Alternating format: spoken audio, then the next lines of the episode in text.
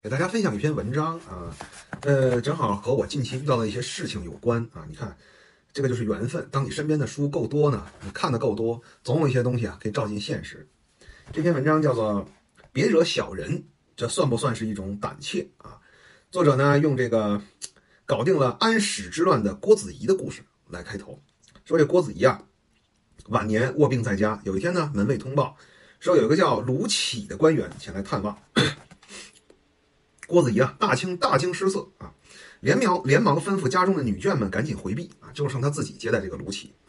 等他把这个卢杞啊客客气气送走以后啊，妻妾们就很奇怪，就说平时那么多官员来探望啊，都没这待遇，这人呢也不是什么大官，怎么你这样对他？郭子仪长叹一声啊，说这个卢杞啊长得丑，内心极为阴险狭隘，我怕你们呀看到他的相貌，你们就发笑啊，女女人嘛经常这样啊，他若记恨在心。等到他日当了宰相，但凡寻个茬儿，别说我，你们要受牵连。后来事实证明，郭子仪既懂这样的人的心态，又懂官场的生态，又懂女人啊。这个卢杞啊，真的就当了宰相。我后来我在网上一查，中国十大奸相，卢杞排在蔡京的后面，还排在秦桧的前面啊。呃，是个人物啊。他说呀，读历史这个事儿啊，是有点人生积淀的啊。他说，我二十岁的时候第一次读这个故事，我看不起郭子仪，我觉得这不就是宁惹君子不惹小人的犬儒哲学吗？但是到了三十岁，我现在有了一点感触。你能说郭子仪这样的人胆怯吗？他复兴大唐，在疆场上一刀一枪拼出来啊，他是不害怕死亡的，但是他很害怕自己死的不值。我郭子仪是什么人？你卢杞是什么东西？我要是因为有一次讥笑被你给记恨上了，最终死的不明不白，我这不是太不值当了吗？这个呢，就好比我们穿着一个干净整洁的衣服出门的时候，也得远远的让着什么垃圾箱啊，是吧？这个这个大粪车呀，对吧？这个已经去世的著名评书艺术家单田芳有一句话我非常喜欢，叫“穿新鞋不踩狗屎”啊，我还有个签名呢。那么郭子仪的不惹小人，不是怕对方。而是一种对卢杞这种丑陋小人人生价值最大的鄙夷啊！那么我们就得说一下郭子仪懂政治这块了啊。安史之乱呢的后期啊，是唐朝中后期，皇权呢受到了极大的打击。这个时候，皇权的第一优先啊，已经不是恢复经济了，而是怎么样能收拢手中的权力，威震百官。所以，皇上要优先选用的人才，不是有操守的正人君子，因为正人君子君子做事有底线，处事讲原则，无法起到震慑百官的作用。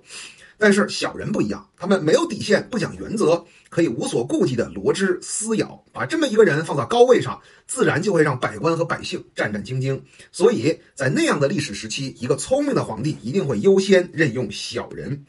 郭子仪看出来了，在一个君子道消，小人道长的时代，你就算再头铁，你也没法独立对抗这种大势。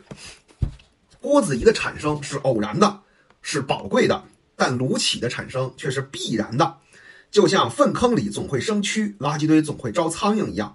你怀着一腔义愤扔一个炮竹，把厕所炸掉，粪坑依然是那个粪坑，只是你白沾了自己一身粪土。所以还是少做一点炸粪坑的举动吧，离这种人远点儿。这不是胆胆怯啊，这是鄙夷，就是无奈。但是退让等于让小人得逞吗？不是的啊，无底线的小人越聚越多的时候。他们最后一定会迎来一个节点，彼此内卷，互咬互撕，最后一起灭亡。这个也是历史的规律啊。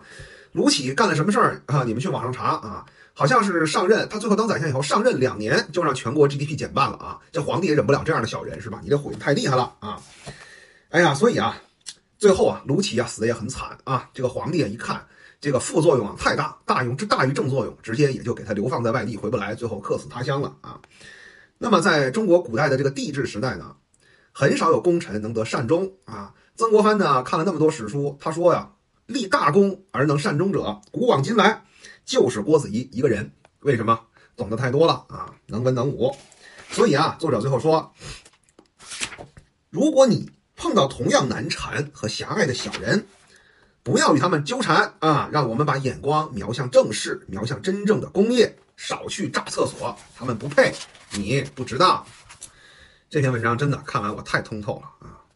这本书的名字叫什么？我也曾像你一样迷茫过。作者叫海边的西塞罗啊。也是一个大 V 啊，特别擅长呢这个借古喻今啊，也是个文科生啊。里面呢有很多文章，哎，都是用通俗易懂的方式给你讲讲人生中的一些困惑啊，绝对都是你在教材里面看不到的。他帮了我，那我也帮帮他。各位有兴趣的也可以来一本。